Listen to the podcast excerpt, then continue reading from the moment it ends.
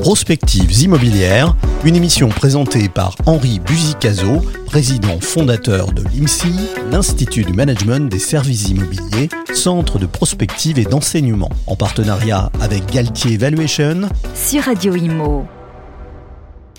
Je salue les auditeurs de Radio Imo.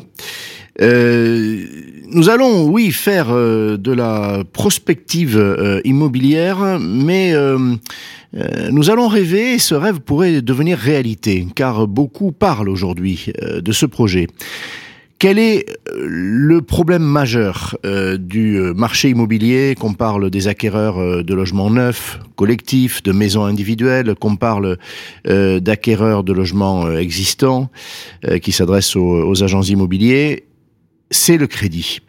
Euh, les ménages français euh, sont face à deux difficultés majeures. Euh, l'impact de l'inflation directe qu'il est appauvrit, qui les désolvabilise, pour utiliser un terme euh, plus techno. Euh, en clair, à la fin du mois, eh bien, nous avons euh, en poche beaucoup moins que nous le souhaiterions, et pour certains, moins que rien.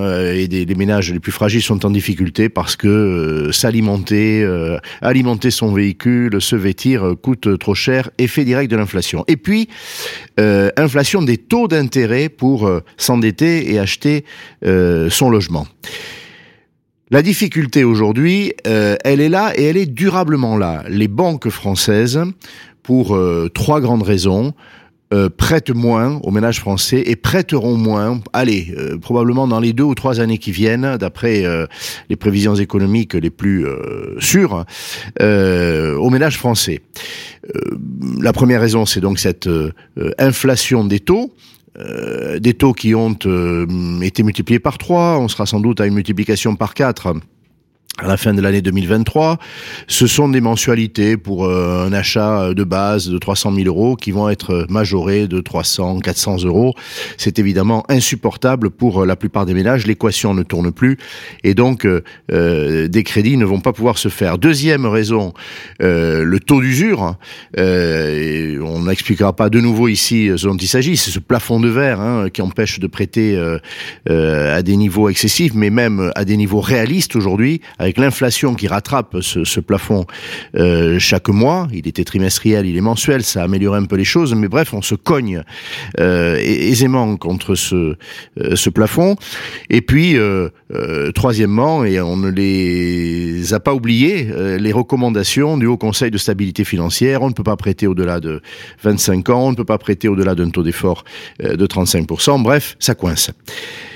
En gros, un ménage sur trois aujourd'hui voit son projet compromis euh, par euh, ces éléments-là et, les grandes banques, euh, les courtiers qui travaillent auprès de ces grandes banques, qui tentent de les convaincre, ne prêtent plus, ne trouvent plus de solution pour quelque chose comme un tiers des, ménages. C'est même sans compter ceux qui ne se présentent plus au, rendez-vous du crédit parce que ils ont le sentiment que ça ne passera pas.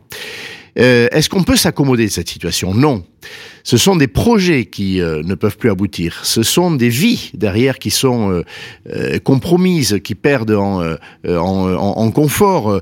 un enfant va naître, il faut une pièce de plus. Un couple se crée ou un couple se sépare, il faut reconsidérer les conditions d'habitat.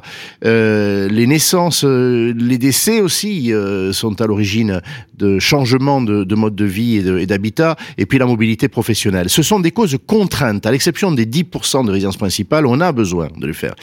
Alors il se trouve des esprits pour se rappeler qu'il y a eu des banques spécialisées. Elles s'appelaient le Crédit Foncier, elles s'appelaient le Crédit Immobilier de France et elles savaient prêter, euh, même en période d'inflation, euh, à des ménages euh, fragiles, des ménages aux revenus intermédiaires, sans qu'il y ait de casse, c'est-à-dire en les accompagnement au plan, en les accompagnant au plan, social. Elles savaient acheter la ressource avec beaucoup d'innovation.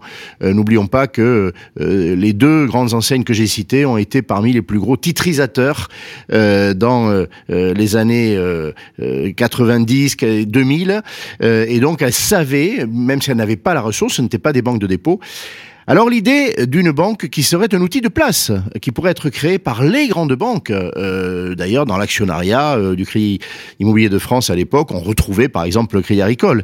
Le sujet n'est pas d'opposer des banques spécialisées, mais aux banques généralistes, mais de dire n'a-t-on pas besoin de nouveau de cet outil euh, pour euh, prêter dans des conditions plus difficiles euh, que nous ne connaissions pas depuis 15 ans et que nous allons connaître pour plusieurs années à l'essentiel des ménages français? La question est posée, elle est posée aux autorités financières et au gouvernement, des esprits très sérieux, y, compris du côté de la décision publique, au Parlement. allez, contribuer à la résurgence de ce concept je voulais porter euh, à la réflexion des auditeurs de Radio Imo cette réflexion. Prospectives immobilières, une émission présentée par Henri Buzicazo, président fondateur de l'IMSI, l'Institut du Management des Services Immobiliers, centre de prospective et d'enseignement, en partenariat avec Galtier Valuation sur Radio Imo.